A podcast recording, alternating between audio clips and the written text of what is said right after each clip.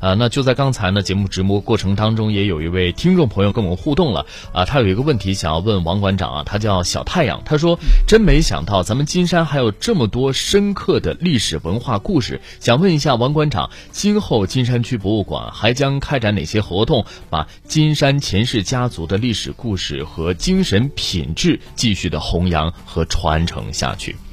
好的，嗯。这个金山的这个前世呢，也是我们最近几年在学术研究和探讨的时候发现的，在我们身边的一个富矿，我们叫它富矿啊。然后呢，它其实呢，历史文化的内涵呢是博大精深的，而且呢，在晚清这样一个时间段呢，直到今天呢，对于中国的文献历史的传承呢，做出了一个突出的贡献。呃，面对这样一个如此博大精深的煌煌巨著呢，我们想呢，今天的节目呢，也是仅仅就是抛砖引玉，让更多的人熟知呢，金山呢还有这样一段历史的人做出了这样一个历史的功绩，这是一个层面。第二个层面呢，我在想呢，就是博物馆最近呢也在会同复旦大学、上海图书馆、上海通志馆，然后呢，包括前世的这个后裔啊。我们已经建立了一个工作的例会制度，每个季度都在开讨开展一个例会，也是想呢，通过这样大家借助学校，包括相关机构的这个集体的合力呢，